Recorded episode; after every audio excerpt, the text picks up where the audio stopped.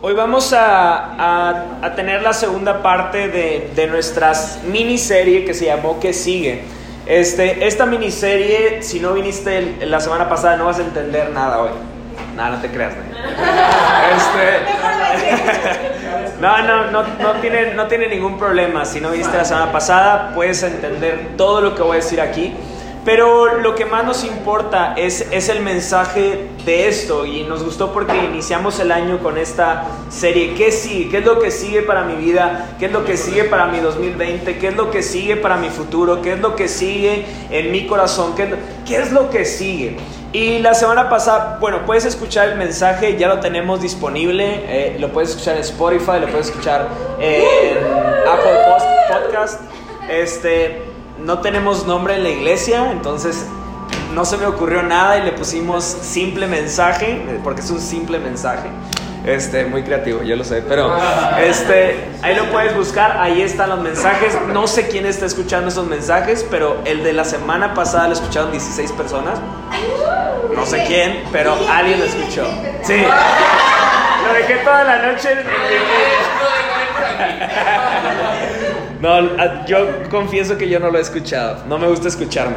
Pero, este, puedes escucharlo ahí, compártelo, lo que quieras hacer. Pero la semana pasada, como nada más para contextualizar un poquito, hablamos cuatro pasos en los que tú y yo podemos caminar y crecer en Dios. Y no sé si alguien se acuerda de esos cuatro puntos, pero hablamos que necesitamos conocer a Dios, encontrar libertad, encontrar propósito y marcar la diferencia. Y entonces, aunado a eso, Hoy quiero hablarte de un tema, el, título de hoy se llama Vuelve a soñar. Si estás tomando nota, puedes ponerle Vuelve a soñar, así se llama el mensaje de hoy. Si tú a este momento te encuentras en un, en un episodio de tu vida en el cual has dejado de soñar, hoy quiero decirte, atrévete a volver a soñar. Muchos de nosotros hemos dejado de soñar porque hemos visto que es difícil ver que no se cumplen tus sueños. Es difícil llegar a un momento en el que pusiste todo tu, mente, pusiste todo tu corazón en algo y al final no, no salió como tú esperabas. Y eso te ha provocado que tú ya no quieras soñar. Entonces, este mensaje va dedicado a esas personas. Y quiero afirmar esto, a que yo te invito a soñar, porque tú y yo somos respuesta del sueño de Dios. Dios soñó un día con una reunión como esta. Entonces, si Él sueña sobre nosotros, yo quiero invitarte a que tú creas que Dios quiere que aprendas y vuelvas a soñar. Entonces, el hecho de que hoy tú y yo no podamos ver el sueño materializado no quiere decir que ese sueño no va a llegar. Muchos de nosotros quizás tenemos sueños medio raros o medio ah, dispersos y como que qué bueno que no se han cumplido muchos de esos sueños porque están medio raros. Pero hoy quiero a través de varias cosas que voy a hablar, quiero que aprendas a descansar en Dios y sepas que Él tiene control incluso de tus sueños y Él sabe lo que tú estás anhelando en tu corazón. Lo, leemos en la palabra, que Él habla de que Él conoce los deseos de tu corazón.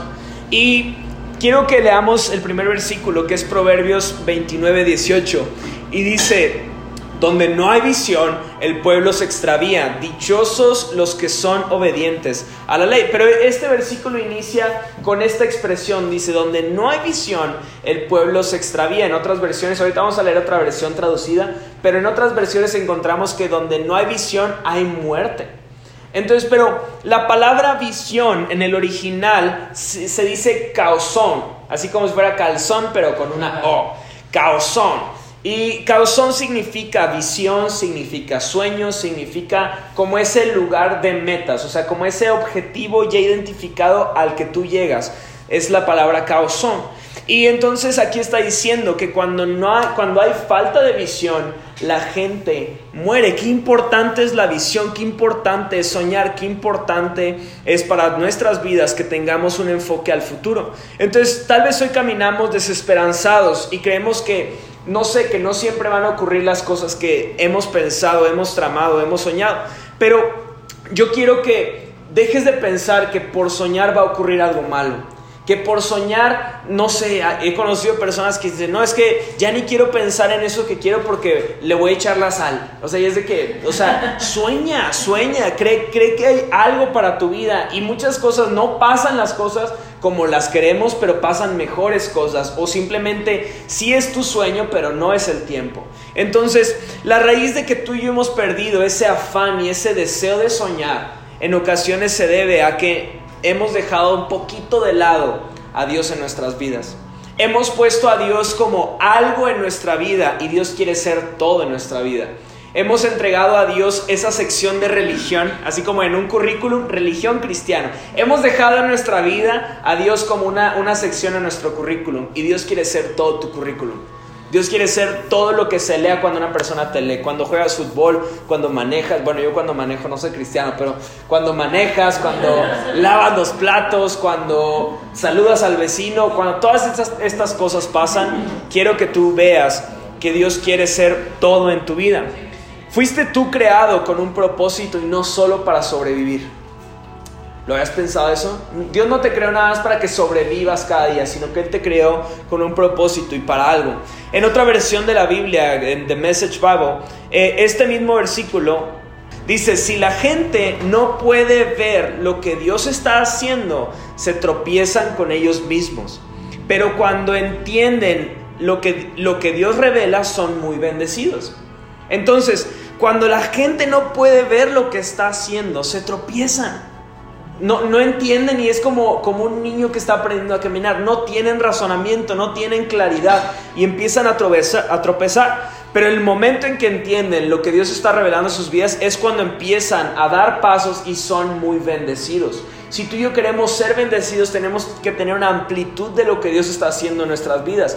Y eso no sucede con venir un domingo a la iglesia, sino sucede cuando día tras día Dios es parte de un todo en nuestra vida. Es ahí cuando podemos ver con amplitud lo que Dios está haciendo en nuestras vidas, no solo lo que hace contigo en los domingos. Imagínate que lo que sientes esos momentos en los domingos cuando cantan la canción que te mueve o que escuchas un sermón importante para, para tu vida y, refresca tus energías, imagínate si todos los días tuvieras ese tiempo con Dios. ¿Qué, qué te conmovería en tu corazón?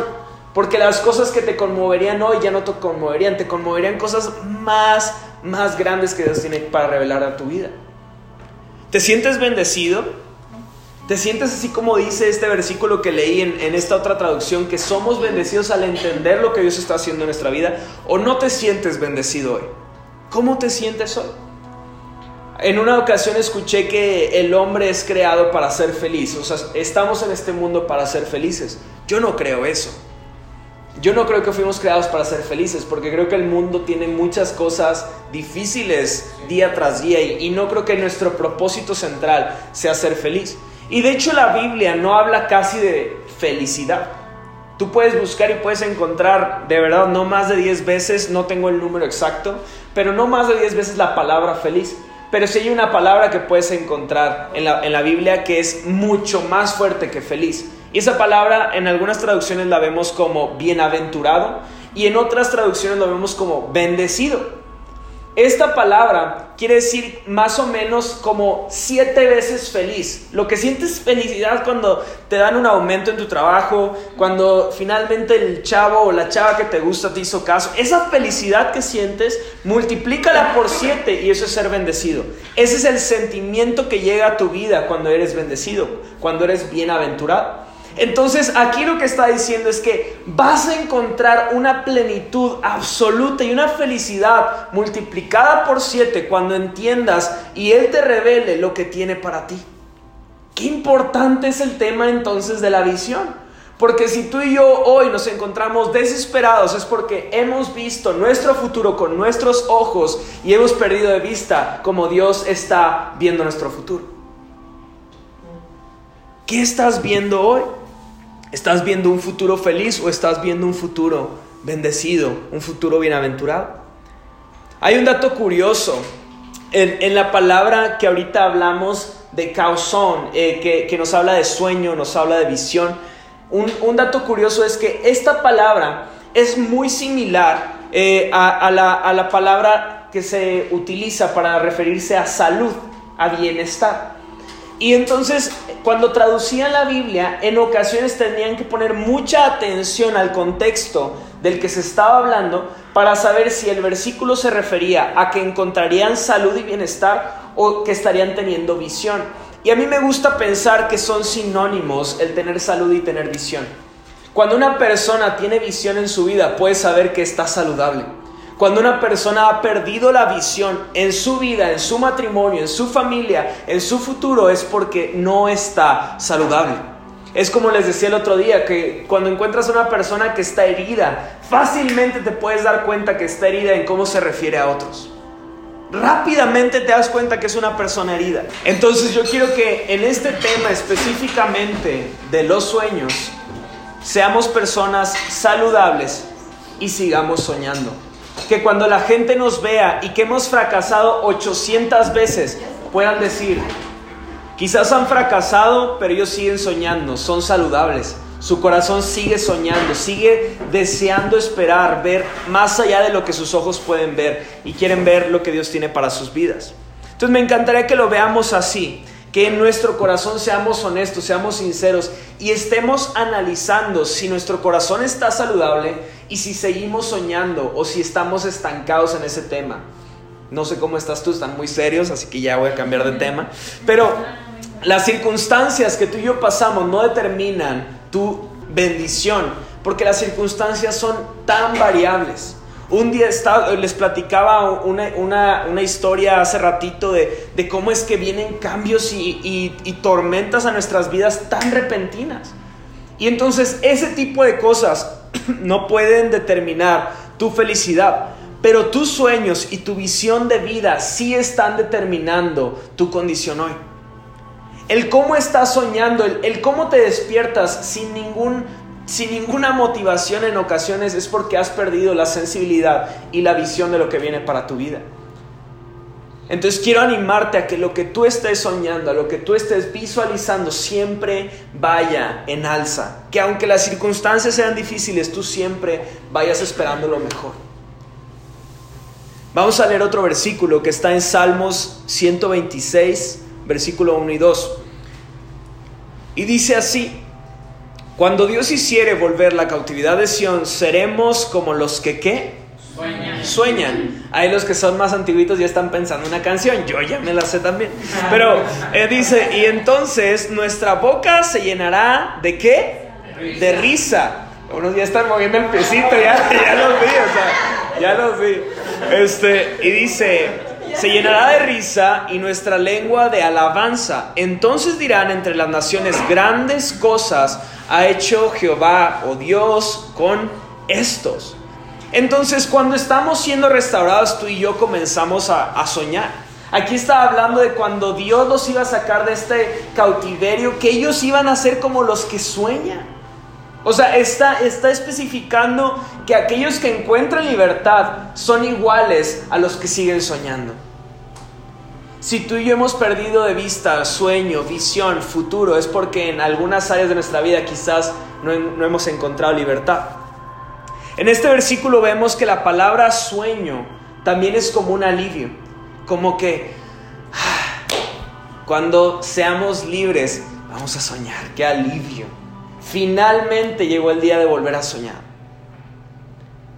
Ya que habla de un sueño que parecía imposible para el contexto en el cual se estaba relatando esto. Parecía imposible que Dios podía hacer estas cosas. Sin embargo, Dios las hizo posibles. Y eso, esa libertad que pudimos encontrar, nos dio alivio, nos dio descanso. Porque decimos, wow, ya finalmente podemos volver a soñar. Te ha pasado a ti. Si tú has tenido una racha difícil, de repente cuando ya acaba esa racha difícil, puedes volver a qué? A visionar. Y dices, wow, ya, ya se acabó este, esta tormenta, ¿qué viene para mi vida? Lo que yo te quiero animar hoy es que no esperes a que la tormenta se acabe. Un Dios que te da paz no es el Dios que llega cuando la tormenta se acabó, sino el Dios que llega cuando estás en medio de la tormenta y puedes seguir viendo el futuro. Aunque todo está desastroso, tus ojos siguen ahí y dices, wow, viene una promesa. Eso es lo que quiero que tengamos hoy. Pensé que se iban a emocionar. Yo sí me emocioné, pero bueno. Hoy te quiero recomendar a que si no la tienes, hagas una lista de sueños.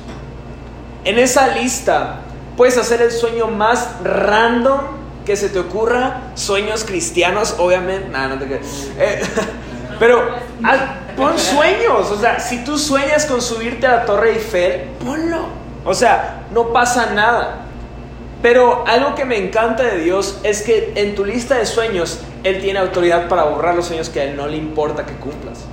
Y eso no lo hace malo, eso no, créeme que si Él borra un sueño es porque va a poner ahí uno mejor que ese sueño. Pero está bien que pongas algunos sueños.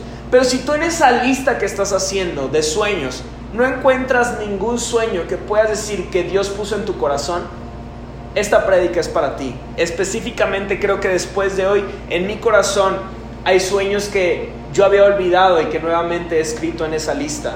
Porque Dios tiene para ti no solo tus sueños divertidos, no solo tus sueños de hobbies, no solo tus sueños padres de ir al mundial, sino hay sueños más profundos que tú crees imposibles que Dios quiere hacer a través de tu vida y Él te los quiere revelar. Hoy, hoy yo quiero hablar cinco tipos de personas que sé que están en este, en este lugar. No tienes que ser tú los cinco, no tienes que ser a fuerza nada más uno, puedes tener áreas en tu vida en las cuales te encuentras en dos tipos de personas pero sé que esos cinco tipos de personas de ley están en este lugar. Entonces, yo quiero que antes de iniciar esto, lo veas todo esto no como un juicio de mi parte, no como que yo te conozco y entonces yo creo que eres de este tipo. Yo quiero que... No son pedradas, para ti sí, para los demás no. Pero yo quiero que te lo imagines así. Yo quiero que veas claramente a Dios hablando en nuestro corazón en este día. Que sepas que Dios tiene sueños en tu vida que, que, entienda, que lo veas de esta forma. Si Dios tuviera un refri en su casa, tendría la foto tuya ahí, ¿sabes? O sea, él tiene, él tiene tu foto ahí. Entonces, Él está pensando en ti, está pensando en lo que tú tienes que hacer en tu vida. Entonces, estos cinco tipos de personas, la primer persona es una persona en la cual no hay sueños. Este tipo de persona es en la que te dicen, a ver, Voy, a decir una palabra y lo primero que pienses lo vas a escribir. En menos de 5 segundos. Sueño. ¿Y tú de qué? Hoja en blanco. O sea, no hay sueños. No hay sueños. Quizás hubo en algún momento. Hoy no hay sueños. Hoy no hay nada. Tienes metas, tienes propósitos, pero no hay sueños. Esos, esos propósitos son bajar de peso, son, cositas que tú sabes que solamente tienes que esforzarte un poco y las vas a cumplir, pero no son sueños que requieren creer en que algo va a suceder en tu vida. Ya has perdido la esperanza. Soñar siempre tendrá de un sinónimo esperanza. No, no, no son antónimos, son sinónimos. Soñar es igual a esperanza. Y en Hebreos 11.1 dice que la fe es la confianza, no lo, tengo ahí, no te preocupes, pero nos habla de que la fe es la confianza de que en verdad sucederá lo que esperamos. La, la confianza de que en verdad sucederá lo que esperamos. Es lo que nos da la certeza de las cosas que no podemos ver. Puede ser que este tipo de personas no tengan realmente una conexión tan fuerte con Dios Puede ser que este tipo de personas ha sufrido decepción. Ha, quizás tomado un, punto de, conflicto con Dios. Creo en ti, creo que me has creado, creo que has hecho cosas en mi vida, creo que has hecho milagros, pero tú y yo no andamos bien, Y, y, esa desconexión con Dios ha, ha, matado instantáneamente los sueños que tenías porque te ha hecho creer en lo que más creías y has dicho, si, si no veo a Dios en muchas cosas, ¿cómo voy a haber materializado muchos de mis sueños? O sea, no, no tiene sentido. Y muchas de esas personas que hoy no tienen un sueño es porque han perdido la confianza y la esperanza de que Dios puede hacer algo en sus vidas. Este tipo de personas han olvidado que somos un sueño de Dios y que Él es el dador de sueños. Dios está, a, mí me gusta tantas veces en la Biblia, podemos encontrar una y otra y otra vez cómo es que Dios se mostró en sueños. No, no es una vez que pasa, no es dos, muchas veces, múltiples veces y en cosas súper importantes Dios se muestra a través de sueños. Entonces hay algo en esto, Dios da sueños a nuestras vidas. Incluso podemos ver la historia de José que eh, Dios lo usó para revelar un sueño. O sea, y, y no sé, múltiples ocasiones, no, no acuerdo. Daniel fue otro que a través de los sueños, o sea, una y otra vez podemos ver que Dios utilizó personas con sueños. Y quiero, quiero que leamos Jeremías 33.3. Y dice, quiero que lo lea alguien súper fuerte. Pídeme y te daré Más fuerte, por favor. Pídeme. Eso, bien.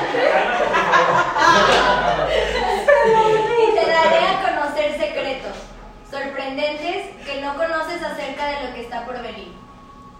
Cuando tú y yo somos llenos, cuando Dios nos llena completamente, tenemos esperanza del porvenir. Tenemos esperanza de que al final Dios, Dios va a hacer algo en nuestras vidas. O sea, no sé cómo, no sé cuándo, pero confío en que Dios va, va a meter sus manos en este asunto.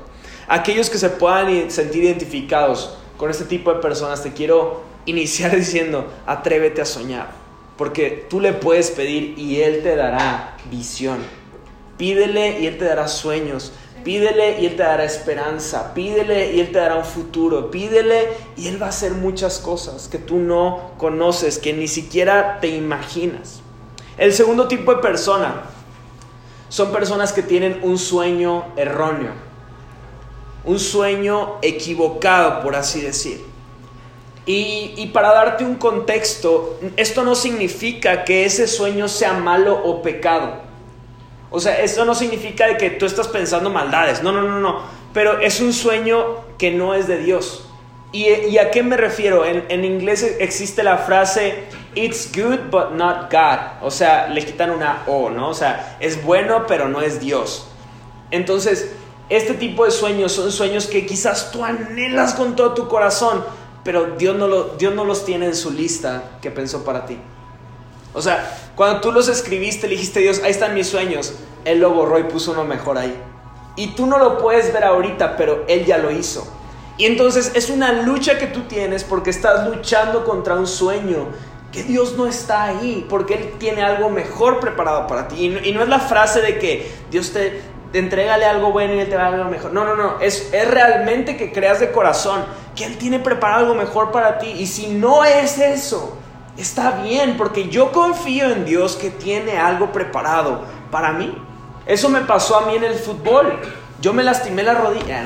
No, yo, yo, me lastimé la espalda. Yo casi nunca cuento mi testimonio porque yo estaba bien X mi testimonio. Pero yo, yo quería ser futbolista. O sea, yo anhelaba ser futbolista. Pero era un sueño que era bueno, pero no era de Dios.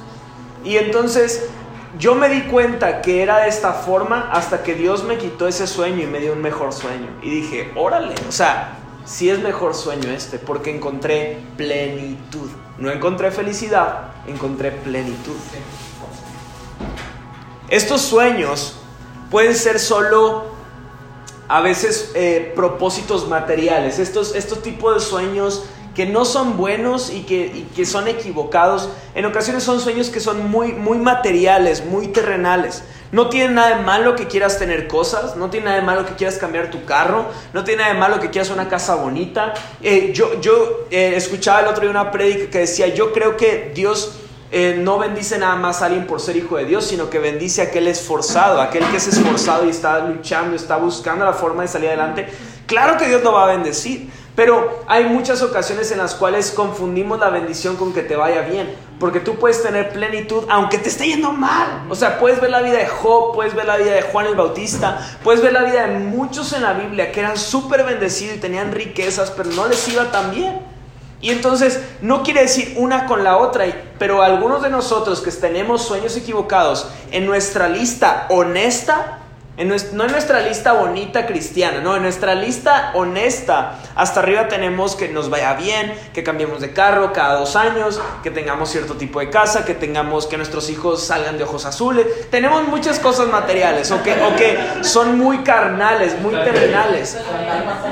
Y hasta el último, y hasta el último tenemos servir en la iglesia y con Guille y con todos los chavos. O sea, de que no, o sea, ¿Por qué, en esa lista no dejamos que Dios empiece a ordenar nuestras prioridades? Porque un sueño equivocado comienza con eso, con una falta de identificar las prioridades que Dios tiene para nosotros. Porque quizás Él sí tiene una casa bonita para ti, pero quizás no ahorita. Quizás Él sí tiene un carro nuevo para ti, pero no ahorita. Quizás Él sí tiene ese niño de ojos azules que tú le pediste a Dios, pero quizás no ahorita. Quizás él ahorita lo primero que quiere es probar tu corazón y ver si con lo que tienes ya eres contento, tienes contentamiento. Estos sueños equivocados tienden a tener estas vertientes, que son sueños que están basados en terrenalidad. Estás perdiendo todo lo bueno que Dios tiene para ti si tú estás pensando que tus sueños son mejores que los que Dios tiene preparados. Y quiero que leamos Hechos 20:24 está escribiendo Pablo y dice, pero mi vida no vale nada para mí a menos que la use para terminar la tarea que me asignó el Señor. Jesús, la, ah, perdón, el Señor Jesús, la tarea de contarles a otros la buena noticia acerca de la maravillosa gracia de Dios. El apóstol Pablo hablaba y decía, encontré el gozo más grande siguiendo el sueño de Dios. Puede que tus sueños no tengan nada de malo, puede que esos sueños estén padres y que, y que mucho de tu trabajo lo has logrado gracias a esos sueños. Pero ¿qué pasaría si esos sueños los, los llevamos a un plano en el cual Dios está hablándonos, sus sueños? Créeme que va a ser mucho más brillante todo lo que vas a conseguir porque encontrarás plenitud. Quiero que te grabes eso, plenitud. La mejor experiencia que tendremos es cuando podamos decir, Dios, todo lo que tengo en mis manos lo pongo a tu servicio. El tercer tipo de personas son personas con sueños corrompidos o viciados, sueños viciados. ¿Qué significa este tipo de persona? Son personas que soñaban, soñaban y soñaban apasionadamente. Tenían sueños que les hacía arder. Decíamos el otro día, hay veces que platicas con personas apasionadas y lo que te platican te apasiona a ti. Porque dices, wow, o sea, esta persona está súper, súper apasionada por lo que cree. Este tipo de personas están en un momento en el cual sus sueños se han apagado un poquito. No quiere decir que no sueñan, pero esa llama, cuando te platicaban de su sueño antes era pasión y ahora es, pues ahí vamos. Oye, ¿qué onda? ¿Cómo va todo tu plan? Ahí va, ahí va, ahí va. Y tú dices, pero, pero ¿qué pasó con hace unos meses que estabas tan... No, ahí vamos. Y si, y si es con alguien cristiano y tú eres muy religioso, de que, no, Dios es bueno, Dios es fiel. O sea, no, o sea, acepta que ese sueño se ha ido apagando un poquito. ¿Y, y por qué digo viciados o corrompidos? Porque esos sueños tú los habías puesto quizás delante de Dios y ahora tú has empezado a meter la mano. Y entonces en ese jugueteo empezaban a ver, híjole, es que igual y no va a pasar, igual y... Y entonces empezaste a mezclar lo que tú ves con lo que Dios ve. Y entonces esto empieza a modificar todo lo que tú estás viendo delante de ti. Quizás necesitas hacer algo radical para volver a soñar. Quizás tú necesitas hacer algo hoy que nunca habías hecho antes, así como cantamos ahorita en la canción, hoy yo me levantaré. Hemos escuchado tantas veces ese concepto de levantarme, que en la Biblia habla de cuando alguien hace algo diferente a lo que hace continuamente, a lo que hace normalmente. Hoy, hoy decido levantarme. Si todos los días hacía X cosa, hoy ya no la voy a hacer, voy a hacer algo diferente, porque quiero levantarme. Quizás, no sé, ahorita estamos, esta semana es la última semana del ayuno, de 21 días. Quizás sea momento de meter cuarta, cuarta, quinta velocidad a este ayuno y decir, Dios, quiero volver a soñar. Quiero hacer algo radical. Y cuando hablamos de ayuno, no se trata de sufrir y martirizarte porque no estás comiendo y que digas, ay, como no estoy comiendo, Dios está viendo este sufrimiento. No, eh, cuando estamos ayunando se trata de que estamos intentando desconectarnos más del mundo para conectarnos más a Dios. Significa que tanto puedo desconectarme de lo que mi, mi día a día me está exigiendo para decirle a Dios, quiero enfocarme en lo que tú tienes que hablar a mi vida. Este ayuno a mí me ha servido mucho para, para entender algunas cosas, para animar a algunos de ustedes y para como, no sé, ha sido un ayuno muy bonito, fue mi primer ayuno casado, pero ha sido un, un ayuno muy bonito porque he podido convivir muchas cosas, abrir mi corazón en muchas áreas con Cory y ha sido mucha bendición a mi vida este ayuno. Pero incluso yo sé y quiero, quiero cerrar más fuerte. O sea, si la semana pasada oré 5 horas, quiero orar 7 horas. Si la semana pasada leí 5 capítulos, quiero leer 10 capítulos. O sea, quiero usar este tiempo para decir, Dios, quizás no por mí, porque ustedes ya saben que aquí no, no hacemos las cosas nada más por mí, sino hacemos las cosas por el que está enfrente de nosotros. Yo quiero hacer este ayuno y cerrar este ayuno fuerte para que Dani vuelva a soñar para que Nate sueñe más fuerte, para que Lore sueñe más fuerte, para que cada uno de ustedes sueñe más fuerte. Porque eso es lo que va a traer vida a cada lugar en el que tú estás parado, que tú vuelvas a soñar. Porque cuando abras tu boca ya no vas a hablar tus problemas más que tus sueños. Cuando, cuando tengas que hablar de sueños, no vas a hablar de pura tontería que te imaginas, sino vas a hablar de cómo sí puedes lograr eso que estás soñando. Y eso va a llegar cuando volvamos a hacer arder ese sueño. Según de Timoteo 1:6, lo vamos a leer, dice, por esta razón te recuerdo que avives el fuego del don espiritual que Dios te dio. Aviva nuevamente el fuego. ¿Qué quiere decir esto? Que el fuego, tú y yo decidimos cómo lo vamos a mantener vivo. Eso no quiere decir que va a venir un airesote, no, no quiere decir que va a llover, no quiere decir que van a pasar muchas cosas, pero en ti está la posibilidad de hacer que ese fuego se mantenga vivo. Porque el Espíritu Santo sopla nuestras vidas, pero nosotros decidimos que nos pegue ese vientecito o que nos pase de largo. El Espíritu Santo enciende la llama, nosotros decidimos si la mantenemos ardiendo o dejamos que se apague. Aquí nos está diciendo Dios, tú tienes en tus fuerzas, en tus manos, la posibilidad de que ese fuego se avive o se apague. ¿Qué estás haciendo con esto? A ti te toca avivar, tienes todo de parte de Dios para hacerlo. El cuarto tipo de persona son personas que tienen sueños vagos. Son personas que tienen sueños que están como que, híjole, así como que suben y bajan. Son sueños vagos porque no, no, no, has podido ver más allá de tus sueños, no has podido ver más allá de tus circunstancias. Son personas que, que no solo se quedaron en que un, un, momento soñaron y dejaron de soñar, sino que son personas que nunca, nunca han plasmado sus sueños y es por eso que no saben ni qué soñaron. Un día soñaron, pero como que se les olvidó, porque nunca lo plasmaron. Entonces, cuando tú hablas con ellos, hoy sueñan una cosa, mañana sueñan otra, mañana sueñan una totalmente opuesta a la que habían soñado al principio, porque nunca han plasmado lo que Dios ha hablado a sus vidas. Y entonces quiero hablar un versículo que sé que está súper difícil de entender. Está en Habacuc, capítulo 2, versículo 2. Dice bien sencillo, escribe la que Escribe la visión y haz que resalte claramente en las tablillas. ¿Eso qué quiere decir? Negrita, subrayado, eh, inclinado, con un fondo negro, letras en blanco, espaciado 1.5. O sea, de que todos se den cuenta cuál es la visión. Entonces le está diciendo, escribe la visión y haz que resalte claramente en las tablillas para que pueda leerse de corrido. ¿Qué me habla ese de corrido? Claridad. Una persona con sueños vagos no tiene claridad en su sueño. Yo, yo he tenido sueños que son súper raros y hasta a veces digo de que no, mejor me quedo callado, ese ni lo comparto. Pero hay veces en las que tienes un sueño que sabes que no llegó de la nada. Sabes que no, no se te ocurrió en la noche porque cenaste pozole. O sea, es un sueño que tiene, que tú lo ves y dices, órale. O sea, este sueño está, está bueno, está robusto. Y ese tipo de sueños son los que Dios quiere que tú plasmes y los pongas en negrita y les pongas fecha creyendo que Dios lo va a hacer.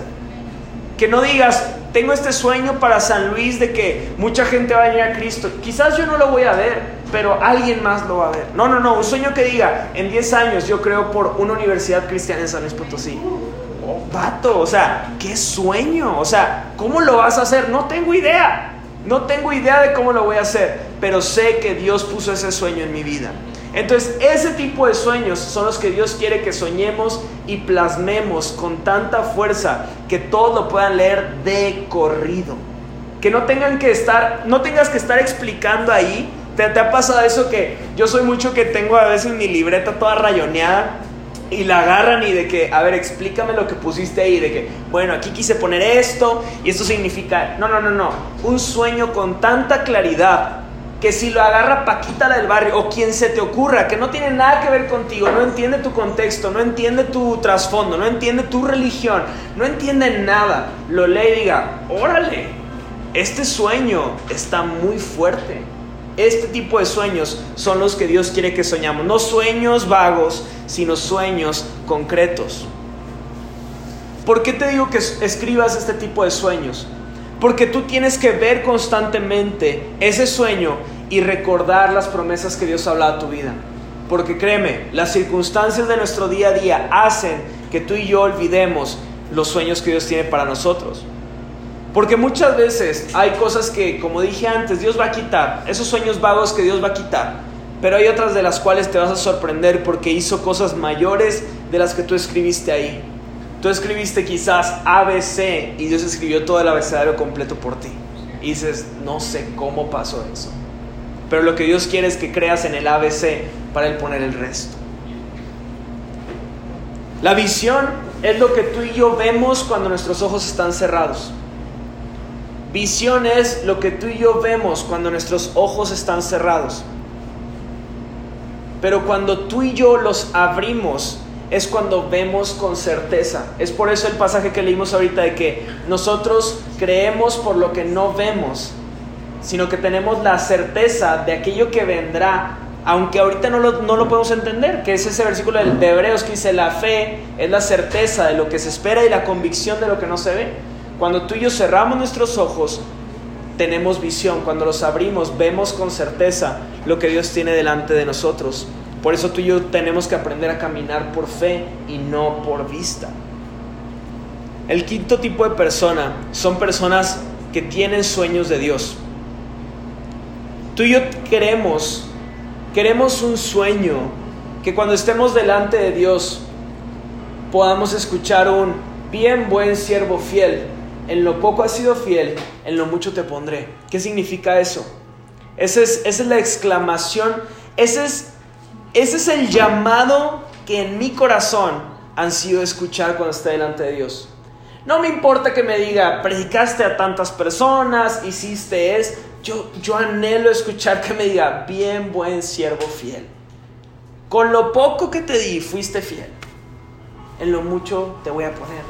Va, entra, entra en el gozo de mi presencia. Aquí estás. Pero tú y yo vamos a escuchar esas palabras cuando vivamos en los sueños de Dios. Cuando aprendamos a vivir en los sueños de Dios. ¿Qué es un sueño de Dios? Quiero que te grabes esto.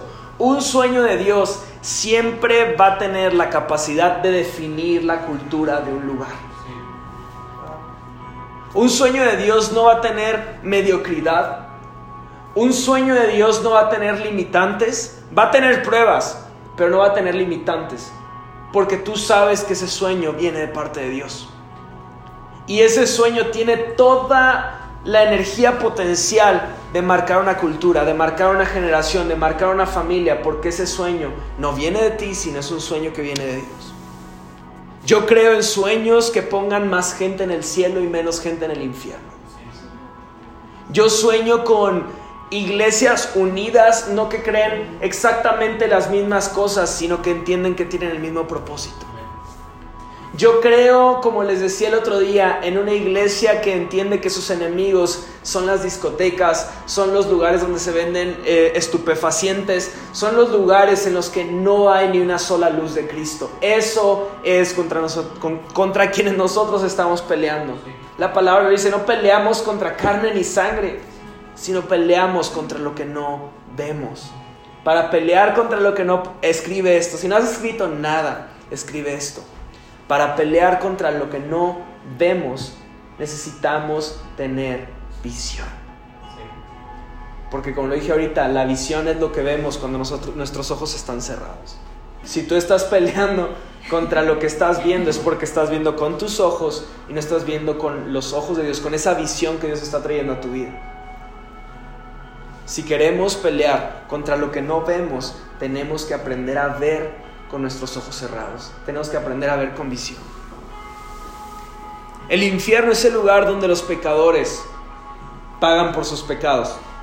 Pero tú y yo tenemos una verdad tan fuerte y tan firme de que no tiene por qué ser así. El pecador ya no tiene por qué pagar por sus pecados. Cristo ya pagó por ellos. Pero si no hay quien les predique a estas personas, ellos tendrán que ir a pagar por sus pecados cuando alguien perfecto ya ha pagado por ellos. Pero si tú y yo permanecemos callados, si tú y yo seguimos pensando en nuestros sueños tan carnales y no le damos oportunidad a Dios de soñar sus sueños, permitiremos que muchos pecadores vayan y paguen por sus pecados. Soñemos en una cultura distinta, soñemos diferente, soñemos que podemos hacer algo más. Para terminar, voy a leer una historia que está en Marcos capítulo 8, 22 al versículo 25. Y dice así, cuando llegaron a Bethsaida, algunas personas llevaron a un hombre ciego ante Jesús y le suplicaron que lo tocara y lo sanara. Jesús tomó al ciego de la mano y lo llevó fuera de la aldea. Luego escupió en los ojos del hombre me gusta mucho las formas que hace Jesús, me encanta eso de que oh, Mira, mira, señor, ven, ven aquí conmigo. Vamos afuera de la aldea. ¿Qué, qué, qué, qué rollo? ¿Qué pasa de que cuando ya te está. Perdón, es que así me imagino la Biblia yo, perdón. Pero de que se está recuperando y que Jesús, ¿por qué me escupes? O sea, como bien loco, o sea. Y entonces lo saca de la aldea, le escupe en los ojos, puso sus manos sobre él y le pregunta. Y me encanta eso, no hizo ninguna oración. Para los que tienen que orar para todo, no hizo ninguna oración. Puso sus manos nada más en el hombro. Y entonces le dice, ¿puedes ver algo ahora? Entonces, escupo, pongo manos, quito manos, ¿puedes ver algo ahora?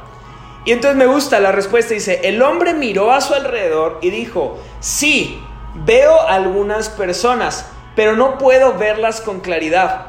Parecen árboles que caminan. Siguiente versículo. Entonces Jesús puso nuevamente sus manos sobre los ojos del hombre, quitó sus manos y fueron abiertos. Su vista fue totalmente restaurada y podía ver todo con claridad.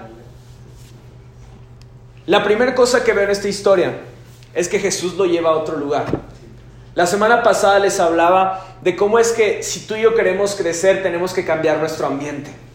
Hay algunos de nosotros que quizás ya tenemos que cambiar la sala del lugar, porque tú no te has dado cuenta, pero tu vida es tan monótona que no te has dado cuenta que te has estancado.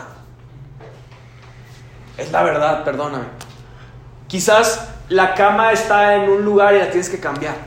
Porque el ambiente tú, tú, lo, has, lo has puesto de tal forma tan controlada que incluso has controlado lo que Dios quiere hacer en tu vida. Él quiere un espacio en tu agenda, pero ya está controlada tu agenda.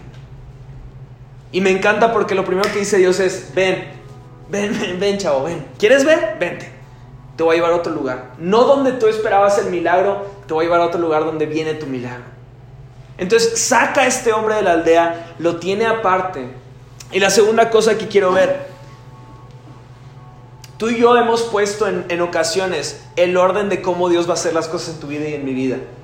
Para que Dios me dé un llamado, tengo que ir a la iglesia durante un año seguido, tengo que cumplir con esos estatutos que cumple, eh, que hace la vida de un buen cristiano. Y después de todo eso, en un llamado que va a ser un pastor invitado, porque no lo va a ser un pastor de la casa, sino un pastor invitado va a venir y va a hacer un llamado, yo voy a pasar y ahí Dios me va a decir lo que tengo que hacer. Y lo que me encanta es que si Dios en una ocasión hizo un milagro escupiendo al lodo, poniéndolo en los ojos y abriéndolos, en otra ocasión escupió a los ojos directamente y en otra nada más le dijo, ve, ya está hecho el milagro, fue porque Dios te quiere quitar. Dios te quiere quitar esa estructura de cómo tienen que pasar las cosas. Dios quiere que te quites de la cabeza que para que suceda algo de parte de Dios tienes que cumplir ABC. Lo único que Dios necesita es fe. Lo único que Dios necesita para obrar es, ¿quieres? Ven. Punto. ¿Quieres ser usado por mí? Adelante. O sea, me encanta porque una vez Dani me dijo que, oye, ¿qué te parece si hacemos esto, esto y le hago súper bien? Eres el encargado, empieza. Pero, pero, ¿y, y, qué, qué, cuál es el paso A, el paso B? dale, o sea, vamos, o sea, no, hay pasos, confía en Dios, cree en Dios, ya tienes todo, date. Es tan difícil porque incluso los discípulos que caminaron con Jesús le decían a Jesús, ¿cómo le podemos hacer para sacar demonios? ¿Cómo le podemos para hacer para predicar? ¿Cómo le Y tú dices, vato, tenían a Jesús ahí, ¿por qué no vieron? Porque muchos de nosotros, por mantener todo en orden, Muchos de nosotros por creer que Dios tiene que hacer las cosas de cierto modo, hemos perdido la visión de lo que Dios tiene para nuestras vidas. Para cerrar este mensaje, ¿cómo, cómo es que este hombre, cuando Dios oró, cuando Jesús oró y le dijo, tú ya ves, ¿por qué este hombre le diría, veo personas en forma de árboles? Porque tú y yo claramente podemos imaginar, sé que ahorita están imaginándose así como árboles caminando, así como los de Señor de los Anillos y todo eso. Pero, ¿cómo le hizo este hombre para saber cómo era un árbol? Si él era ciego. La única cosa o la única idea que me viene a la mente es que este hombre veía y ahora no ve. ¿Qué quiere decir eso? Que antes tenía visión pero la perdió. Tú y yo estamos en esas condiciones. Quizás tú, hemos sido, tú y yo hemos sido personas que veían antes con amplitud, teníamos claridad, pero la hemos perdido. Y me encanta porque Jesús hace un milagro que tú y yo podríamos llamar a medias, pero creo que Dios hizo un milagro absoluto y luego hizo un, un segundo milagro en la vida de esta persona. Porque quería darnos una enseñanza de que quizás tú y yo, lo primero que va a hacer Dios en nuestras vidas es mostrarnos que hemos perdido la visión. Porque quizás si tú y yo de un momento a otro ya vemos todo, vamos a olvidar lo que es perder la visión. Yo siento que quizás Dios en algunos de los sueños que tú y yo tenemos va a hacer primero que veamos árboles que parecen personas pero que siguen siendo árboles. Porque Él quiere que te des cuenta lo que se siente ver pero no ver. Lo que se siente cuando pierdes esa visión y como que es difícil ver con claridad. Él quiere que primero te des cuenta lo que es perder la visión para que después tengas total claridad y digas, ahora sí veo, ahora sí veo. Antes no veía, ahora sí veo. Porque eso me da a dos tipos de personas. Muchos de nosotros, cuando Jesús ora por él, bueno, le pone sus manos. Cuando Jesús pone sus manos en sus ojos y las quita y él ve personas como árboles, sé que muchos de nosotros le habíamos dicho a Dios, ya, ya veo. Y Jesús sabía que no veía, pero no, ya veo, ya, en serio ya veo. Y así me voy a ir por la vida, medio viendo, confundiendo las cosas, porque creo que Dios puede hacerlo, pero quizás no absolutamente el milagro. Quizás Dios puede darme medio visión, pero no total visión. Y lo que me encanta de Jesús es que Él le dice, ¿ves? Y me encanta la fe de este hombre de que, híjole, es Jesús, he escuchado que Él es el Mesías, he escuchado que Él es el que va a traer libertad a nuestras vidas, he escuchado, pero no veo. O sea, ¿cómo le digo a este hombre que no puedo ver? Y él, Jesús, no, o sea, veo, pero todavía no bien. Ese es Jesús para tu vida y para mi vida. Quizás hay sueños que ahorita ves a través de un filtro que no te deja ver con claridad. Pero créeme, algo Dios te quiere enseñar con eso. Porque un día Él va a poner sus manos sobre ti y va a decirte, ves y le vas a decir, wow, ya veo con claridad, ya puedo ver con claridad. La mejor forma de aprender a soñar es teniendo la revelación del mayor sueño que ha habido sobre tu vida y la mía, que es el sueño de la salvación, es el sueño de Jesucristo, es el sueño que Dios tiene sobre nuestras vidas. Una vez que yo entiendo que Dios ha soñado sobre mí, es que me da capacidad de volver a soñar.